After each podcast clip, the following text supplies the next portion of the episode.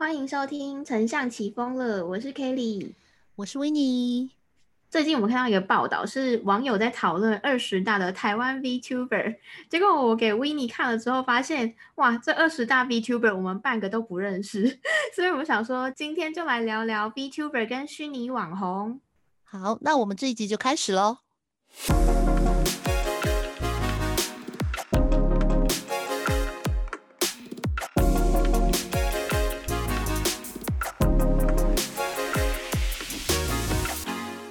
是二月二十五号的晚上十点半。我们今天要来聊 VTuber 跟虚拟网红。今天要在做这这这几之前，其实我跟 w i n n 在上一次已经有讨论过，纠结超久。因为这个主题对我们两个人来说都不是那么的熟悉，所以就做了相对多的功课，然后去爬说到底什么是 VTuber 啊，跟虚拟网红，真的是还蛮累人的一个工作。对，没有错。而且，因为我觉得这一集其实有一点点不一样，就是，哎，一开始我们其实听到 VTuber 跟虚拟网红这两件事情，我们觉得很陌生。但是，当我们把这个议题，我们两个都把解释开了之后，然后跟我们的工作经验相去比较的时候呢，后来我们就对这个东西呢，其实我们会发现，原来我们生活的每一处都有可能会见到，就是但。对，但只是我们没有故意去用 VTuber 或者虚拟网红这两个词语而已啦。真的，其实我觉得词啊都是人类定义出来的，所以我们还是解释一下，现在一般的大众是怎么样定义这个 VTuber 跟虚拟网红。那其实虚拟网红简单的理解来说，就是虚拟。跟网红嘛，就是他并并不是一个真实存在的一个人，他可能是透过科技，比方说 AR 或 VR，然后把它刻画出来的一个形象角色。所以举凡说，像是有一些是一个虚拟的一个形象。比方说动漫角色啊，或者是虚拟歌手之类的，都可以归类成这一种，就是虚拟网红的角色。他们会有一些跟人类很相近的五官，或者是也会做一些跟人很相似的嗯生活形态。那他也有可能会跟人一样，会为一些社会运动发声啊，或者是做很多唱歌跳舞之类很像人类的行为。呃，现在市面上的虚拟网红啊，很多是用三 D 建模之类的技术，然后去把它勾勒出一个很像真人的一个形象。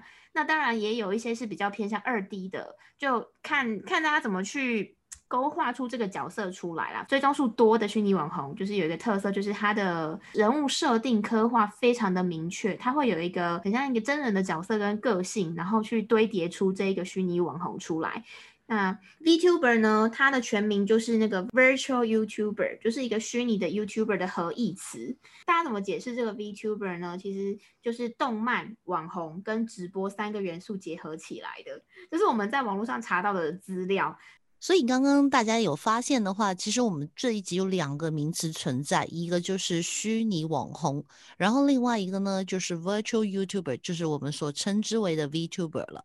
在 VTuber 跟虚拟网红，我们觉得说之间最大的一个差别，就是因为在 YouTube 上面它是影片先走的，所以它会有一个元素，就是这个人物要是他是活生生的在你眼前，他会动，他会讲话，他会跟你互动，他甚至会去跟你直播。那所以这一点的话，跟我们刚刚所说一些就是虚拟网红，他可能是一些三 D 建模啊，或者说他在 IG 上面出现，或者他在 Facebook 上面出现，又或者他在嗯其他的地方，比如说 Clubhouse 出现，这个层面上面会有一点点不一样。我现在看到有一些 VTuber 啊，有一些人他们就是用。电脑的一个工具，然后坐，你就你就坐在电脑前面，然后它就会有点像是上一层滤镜一样，把你的脸，对对，就是我刚刚所说的 emoji 啊，对对对对就就是，所以我为什么刚刚一直在讲说那个 VTuber，他很多时候就是我们真人，我不想用我的真身去出现，所以我今天是铜锣湾杨丞琳，有没有？所以就是我把我自己画成了一个新式的形象。其实 Uncle Roger 是因为他用了他自己嘛，但是同时来说。说如果他不用他自己的话，他就再上一层滤镜，他把它叫做 Uncle Roger 也是可以的。大家可以把它简单想象成嗯，他其 VTuber 他其实是一个真人在一个画面里面，就是很像 YouTuber 嘛。但是这个 YouTuber 呢，他在外面罩了一层可能是比较三 D 的滤镜，或者是比较漫画型的造型，就是把它照在他自己脸上。所以其实大家是不知道他真实的样貌的。但是他又很像真人，因为他就是会面跳来跳去，就是动来动去，然后讲的话也是真实真人直播出来的，所以他就会。嗯，既拥有 YouTuber 的特质，可是他又不是真实的人脸在上面。对，其实，在做这个功课啊，让我觉得最有趣、最神奇的一件事情是，这些虚拟网红，他们居然相较于真实的网红更容易圈粉。我在 Hype Auditor 的一个网站里面发现说。嗯，有国外的调查想显示啊，这些虚拟网红他们的互动率其实是比真人的网红高出大概三到五倍。呃，不同年龄层就是它的高的 engagement rate 就是高的程度不一样，但是我觉得到五倍真的是非常夸张。你觉得到底虚拟网红有什么样的特质？为什么他们可以比真实的人更容易圈粉？哎，其实我觉得这一点蛮容易想象的，因为为什么呢？我们正常人嘛。他可能会随着时间的不同、生活的不同、文化的不同，或者甚至我最近可能遇到事情的不同，而会有喜怒哀乐，就是我们真实人的喜怒哀乐。那所以，我们有时候会很令人喜欢，但有时候会很令人讨厌。但是呢，虚拟网红 我觉得就没有了这个顾虑，因为虚拟网红，比如像我们平常我们说。可能啊，我身为一个 KOL，我要有人设，但是我的人设有可能会崩塌嘛，对不对？但是虚拟网红他不会，因为他本来就是一个虚拟的角色，也就是说有点像，如果我简单点来讲的话，就有点像，比如说你看偶像剧里面的，比如道明寺，就他的性格是这样子的，他就一直是这样子，就是道明寺他不会，嗯，突然他的角色就可能变成了另一个人。就他的人设会一直是我们叫做很 consistent，就是很很一直持续下去的。持续。对，就是就是那个编剧想要让道明寺怎样，就会让他怎样啊。那他即使道明寺在转变的过程中，你还是会看到他那个剧情的进程嘛，所以观众就会知道看到这个角色的成长。可是，一般的人不一样。我觉得，我觉得这个举例还蛮有趣的，就是嗯，很多我们在看 YouTuber 的时候啊，有时候你会看到很多观众就会说。我举例，阿迪，你变了。你以前这么热爱分享一些英文教学，为什么现在都拍一些搞笑的东西什么之类的？他就会说，哦，你变了，请你莫忘初衷。说不知人家只是成长了。对对 啊，就只是随着年月而成长嘛，这很正常嘛。但是我们人其实就是一种很不喜欢改变的动物。就是当我脑子里面觉得你这个人是这样子，我就会认为你一直都会这样子。不知道大家有没有发现，就是比如说，可能你高中时代的时候，有有些朋友，你会觉得你脑子里面的他，就算你可能二十年之后再见到他的时候，你脑子里他的性格还应该是这样子，你会保留最初对他印象跟想象。我觉得这个也是，嗯，很有趣的是，因为虚拟网红啊。他的人设是我们捏，就人类捏造出来的，也就是说，他的创造者他会先针对这一个想要创造的角色去设定他的人物的形象跟描绘他的特质等等，包含说他的外貌都可以设定进去。比方说，有一些人他就是走混血路线的嘛，那他们每一个人在做设定的时候，连同个性上可能是敢说敢做，或者是有些设定是他很会去，去很容易去冲撞一些社会的观感。之类的，他们都是可以先设定进去的。那我在看这个报告里面就看到说，尤其是 Z 世代的年轻人，他们就特别喜欢这些虚拟网红，因为他们非常勇于表达自己的想法，然后很有一些网红是很愿意为像那个虚拟网红米凯拉，他是很勇于为弱势族群发声的，所以 Z 世代的人就很喜欢这样子的虚拟网红。然后我觉得最厉害的是之前。就是《Time》的那个时代杂志，它有票选一个全球最有影响力的网络名人，就是这个米凯拉，他居然有获得《时代》杂志票选全球最有影响力的网络名人呢，这个是还蛮酷的一件事情。就是原来现在时代已经变成这样，我都想说，哎，哇，真的觉得，其实你刚刚所说 C 时代他喜欢这个东西，我觉得也是可以想象的，因为现在我觉得就是。年轻的时代这一代的人，他们都是比较活在网络世界里面的。嗯，所以基本上，如果在网络世界里面的话，就是他们很习惯了很多网红的出现，也很习惯了很多网红可能从有人设到人设崩塌，从喜欢他到讨厌他，从以为他是一个怎么样的人，结果发现，哎，原来真实他不是这样子的人，就是大家会有很多很多存在的幻想感，但是对于。虚拟网红来讲的话呢，就好像你刚刚所说，就是他们可以把他们一些不敢做的事情，或者说一些他们幻想里面偶像应该一直这个样子的一些事情，就是虚拟可以帮他们达到。我觉得现在，尤其是 IG 有一个这个特质是说，嗯，有一些人他们会在 IG 上分享他自己的生活样貌跟他们。期待的理想生活，那这些人呢，就是会获得很多年轻人的追踪，因为他们觉得说，哎，他未来的生活就是想要跟这一个偶像一样，这是他所期待的，他会把他当成他的人生导师。我觉得某一些虚拟网红，他们也有这样的特质，比方说他们会穿一些。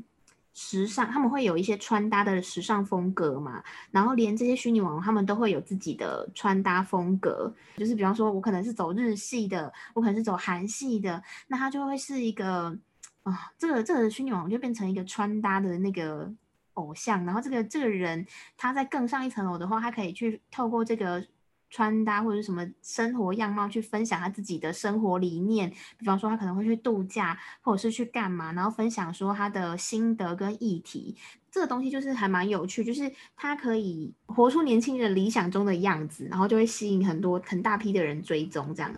对，而且因为我觉得人就是很奇怪，其实我们就是很很喜欢活在想象里面。对，因为你你想想看有没有，就是我们其实每个人他上网去为什么会追踪那么多，可能他认为有很有 lifestyle 的一些网红，或者说他认为很有趣的一些他喜欢的人，那是因为可能在生活我们就是在平常忙碌的生活当中，他可能未必自己能做到这个样子，所以他会很向往，对，很向往他们那种生活。真的，真的就是心人你自己心目中的偶像，只是早期我们可能会把这个偶像当就是以真人为一个偶像。现在的 Z 世代的年轻人们、年轻朋友们，他会以一个虚拟的 KOL 作为他未来的模仿的偶像。这一点呢，其实令令我也很奇怪是什么呢？就是到底虚拟这两个字要怎么去定义？因为很多人把虚拟这两个字定义在一些技术上面。比如说，你刚刚有提到过的 AR、VR，或者说可能是一些刚刚有滤镜的东西，就这些东西的话，其实它是虚拟的其中一种。嗯，因为我我刚刚也有在就是在思考一件事情，就是说到底虚拟这个东西，它是不是一定要跟科技相关？后来我发现，就我不知道这样讲。就是大家可以可以就听到听众听到的话，可以跟我们一起讨论一下。就是我自己认为的虚拟网红，可能还包括一些角色扮演类的，比如说可能 Uncle Roger，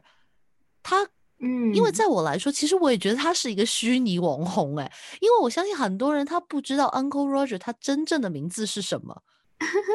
对，而且在他们脑子里面，就是你讲 Uncle Roger 这个字，你就会等于。他是穿着喜欢穿橘色的衣服，然后就喜欢在评论一些就是关于食物的东西。他很喜欢那个讲一些他的口头禅，比如说“嗨呀”，就有没有？就是在你的脑子里面，他对我来讲，他整个就是一个虚拟的网红。这一题超有趣的，因为现在很多 YouTuber 其实他们也有用角色的方式来做。表演吧，因为像以台湾这边为例的话，就是阿汉嘛，阿汉也有创造很多的角色。那比方说宫本先生吗？阿汉之前有一个是一个日本的角色，他都会帮每一个角色去做命名。所以像之前我们在跟他合作的时候，我们甚至有指定说，哎，阿汉可不可以就是用某一个角色的方式，然后来演绎某一个产品？其实如果你不要用技术去定义这个虚拟 KOL 的话，像阿汉的扮演的方式，我自己觉得也算是一种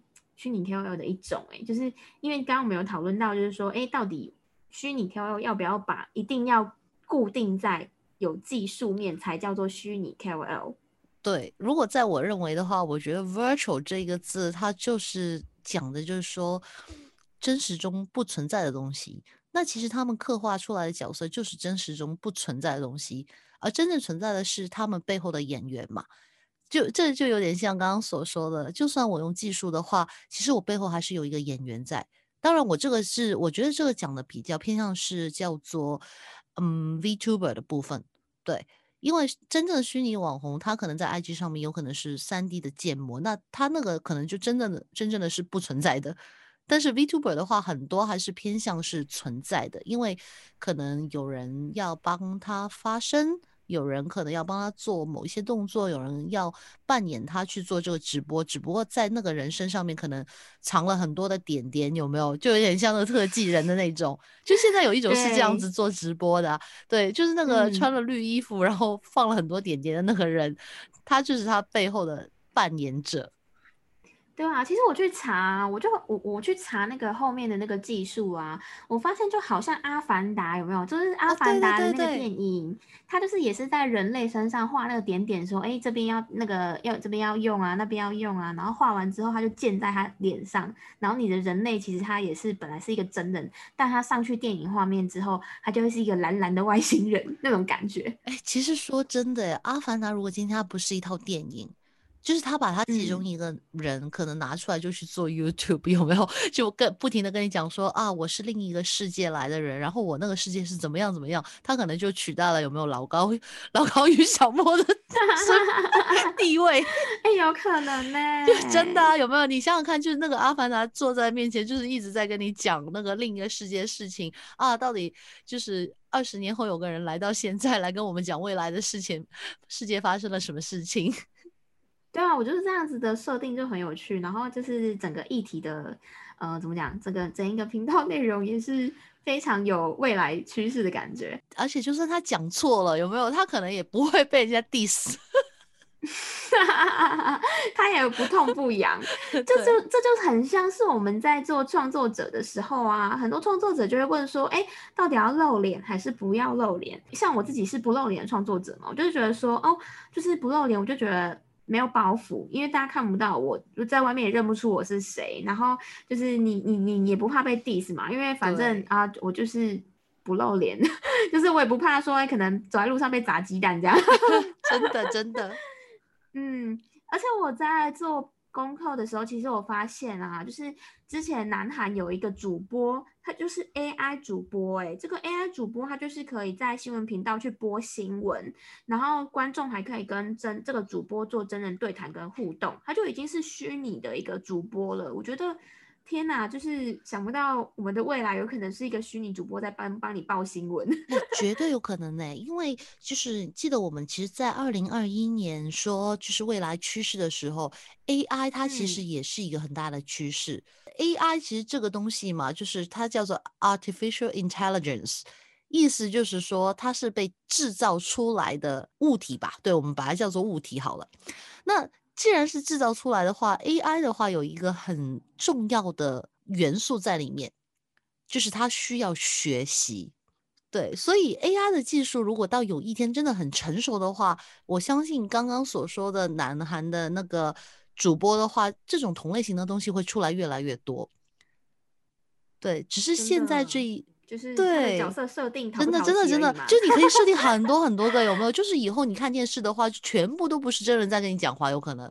你要选男主播还是女主播还是动物主播？对，哎，这有有有点像什么？有点像我们就是在跟 Siri 讲话一样。我一直脑脑子里面觉得，我在脑子里面一直想说 Siri 他是一个人，有没有？就很多人他把 Siri 当成一个人，小爱同学他把他当成一个人。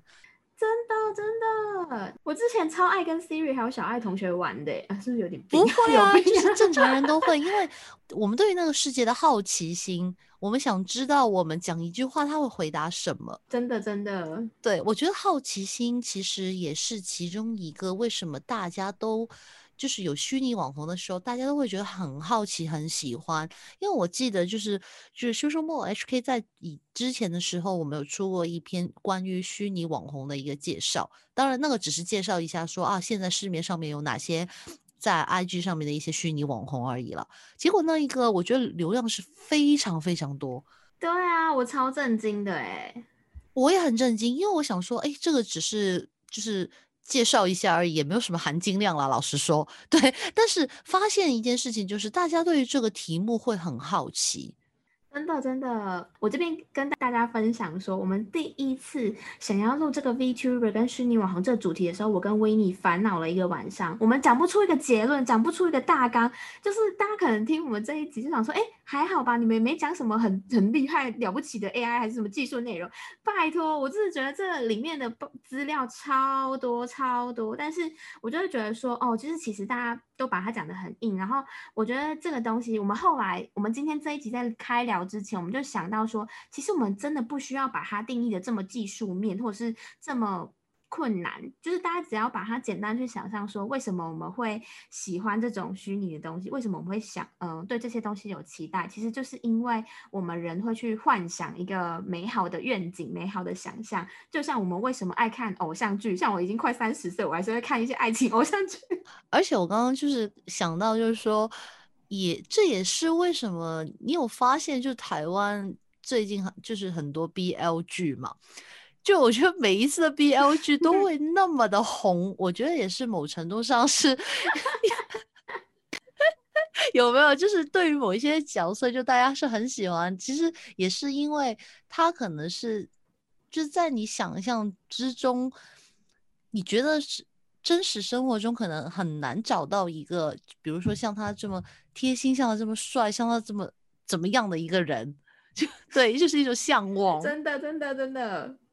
嗯。而且而且我觉得很有趣的是，把它想象成小爱同学或 Siri，也可以想到说，哎，为什么大家会想要去跟这种虚拟网红互动？因为你觉得他回应是有趣。因为我有一阵子很爱跟 Siri 玩，但是 Siri 其实它没有很明显的个性，但是你知道就是会想要听 Siri 会讲出什么笑话之类的嘛。但是像虚拟网红，它跟 Siri 又不一样喽，它是有很明确的个性，它是可能会有特定的生活形态跟样貌，这个它就会有。有一个不一样的，跟你有会有一个很人类的互动吧，很像是朋友那种感觉。他的角色设定是非常明显的，所以我觉得这个就还蛮有趣的，是一个想来也没有那么难，只是我们把它想复杂的一个对，真的。所以，我们其实把虚拟这两个字去除的话，你可以把它就是当做一个 key opinion leader，就是这样子而已。就是他做的某些事情，你会很向往。就是你想想看，为什么会有网红？你为什么会喜欢追网红？就是因为他们可能给到你一些你可能以前不知道的，或者是他给你的一些你觉得你他很讨喜，他的生活 style 你很喜欢，对很多价值的东西。那我觉得呃，或者很有趣的东西，我觉得虚虚拟网红比他多了一层，就只是那个人物他不是真实存在的。既然讲到 key opinion leader 部分啊，你觉得虚拟网红他们的优势跟劣势是什么？如果说以我们品牌方想要跟他们合作的角度来探讨的话，我们可以先讨论一下优势嘛。优势就很简单，嗯，想想看有没有，就是这几年香港、台湾都很多动荡嘛。就是比如我找一个真实的网红的话，今天我觉得他很适合我的品牌，然后我邀请了他。结果下一秒，他可能就是因为一些私人的问题，比如说他可能是有某一个政治立场，可能他没有管好他的时间，或者说他可能是嗯喜欢上了不应该喜欢的人等等这一些，他真实生活中的他可能会令品牌造成一些，哎，我是在说优势吗？哦，对对对，哦，我是在说优势，对对，你讲的真委，你讲的真委婉。优势啊，就是是，如果你找真实的网红的话，他有可能会出现这些问题。也就是说，对于品牌方来说的话，虚拟网红他的人设一旦设定了，几乎是不会改变的。嗯，对啊，除非你塑造他的人 歪楼了嘛。而且我觉得很有趣的是，如果大家是品牌端或是代理商端有跟 KOL 合作过之后，就会知道这件事情有多么的可怕。因为他们的他们可能是不受控的，就是如果你是有经纪公司还可能可以有人可以管，但是如果他们是个人的话，他们想干嘛就干嘛，想要多人运动就多人运动，真的 非常的可怕。然后你就必须要好好的跟他签署一堆一大堆的条款，你才能保障你自己的权益，不然很有可能是你可能签了这个约，然后赔了品牌的形象，然后还回不来。就我就觉得这个是跟 KOL 合作会有。跟真人的 KOL 合作会有的一个风险，也是所有品牌在合作之前都需要考量的一个公关的重点。那如果是跟虚拟 KOL 合作的话，其实就像维尼讲的，就不会有这种。就是除非你就是比较不会对设定的东西坏，它比较不会有什么八卦缠身啊，比较不会有就是奇奇怪怪的有一些东西在他身上去发生，而且也不会说突然之间有没有随着年龄的增长有没有这边歪了那边歪了，就就也不太会有这种的情况出现啦。简单来说，就是如果如果你可以，你其实大人我们可以跟他长期合作啦，不用去，他不会变老嘛，所以也不用去整形干嘛的，就是对，而且可能说不定什么有没有做个代言人之类的，一签你可以签个十年，你都不用害怕，真的，除非大家腻了啦，就除非大就如果大家腻的话，那老实说，真实的网红也是会腻啊，就没有什么差别吗？真的真的，所以我就觉得这个是虚拟 KOL 里面蛮大的优势之一。所以像肯德基之前也是行塑了一个虚拟 KOL，是一个上校，然后蛮帅的一个虚拟 KOL 的形象，我就觉得哎，好新颖哦！就去年的时候啊，就是日本的宜家，就宜家家居，他就也是有跟一个就是在日本很红的一个虚拟网红去做合作。你是指说？是不是那时候以呃 IKEA 还有找对对对对去他们的店里，然后就是有拍摄一些，就是到宜家的那个诶什么店里展示店里面去拍摄一些他的情境的照片，然后让大家可以去想透过这个虚拟网红的一个。情境生活照片可以去想象说，大家在大家使用 IKEA 的家具可能会有怎样的生活。其实后面我觉得这个也是一个很有趣的，而且这个有这个活动，我觉得最有趣的地方就是它不只有在线上发生，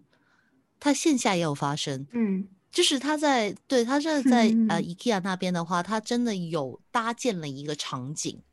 就是让别人经过他的橱窗的时候会看到伊玛的房间。哦，对，那个很酷，所以他也有出了一条广告片，就是关于这一个的。所以伊玛是真的活活生活现了在那个地方。真的，我觉得有兴趣，我们可以把这个资料整理在我们的 podcast 的资讯栏。大家如果有兴趣，可以去点击这个广告，看看一下 IKEA 是怎么跟虚拟网红合作的。当然，我觉得有优势的话，当然也会有一些劣势嘛。那在于劣势的话，Kelly 有没有什么想法？如果说是以技术面来定义虚拟 KOL 的话，我觉得他们的劣势就是因为他们的技术层面还蛮复杂的。比方说，我们前面有讲到，像是一嘛，它是需要被三 D 建模的嘛，所以像三 D 建模，它每发一篇贴文，它跟我们是真人是不一样的。真人的话，你想发现实动态就发现实动态，你想发贴文，你可能就拍个照，然后很快一天就可以发出去了吧。像这些虚拟网红，他们在发文的时候是需要。透过一些三 D 建模或是人力去布去设定说，哎，这一次他想要用怎样的可能样子或是动作，然后跟这个场景结合，然后再勾勒出来这个画面。所以他们的每一则贴文感觉就是要比我们真人相对于真人来说还要花费更多的成本。这个是以如果是跟技术结合的虚拟网红来说，那你觉得呢？呃，我觉得其实。因为随着以后的时代的变迁，就是我们可以预想得到，会有越来越多的虚拟网红会出现。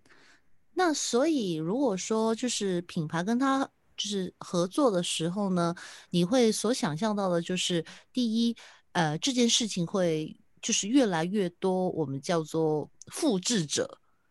就是越来越多很类似的东西会出现，这有点像，其实跟网红也有点像了。当然，就是网红很多叫网红脸嘛。就我，就我，我我在想象说，就是虚拟网红其实也是有机会会有这件事情发生。第二就是他并没办法跟真人一样有他的情感在，他他会有人设，真的，但是毕竟他是虚拟的嘛。那所以情感方面的话，我觉得蛮难像就是真实的人这样子，对这么丰富，对。所以这件事情其实就很看品牌方了。如果品牌方只是用它来做其中一个 campaign，或者说只是拿来做其中一个呃东西的话，那如果可以配合得到的话，当然是非常好。但是如果你说品牌如果跟虚拟网红合作，甚至要他当代言人的话呢，我觉得在这点上可能思考的要比较周密一点。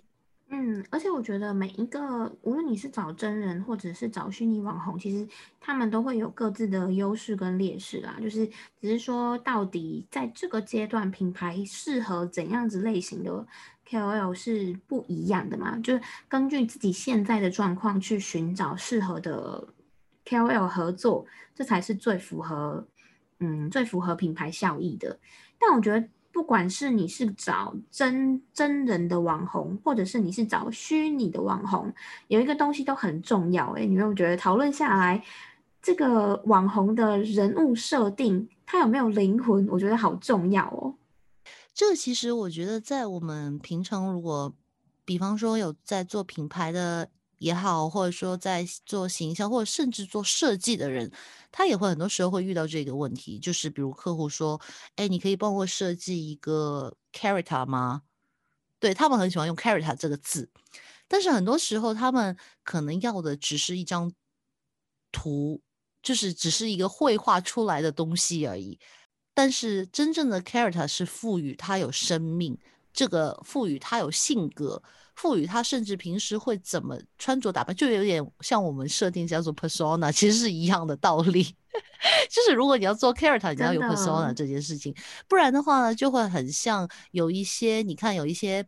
商场或者说有一些品牌，它可能是有一个吉祥物，但你会发现那个吉祥物它只是一个形象而已。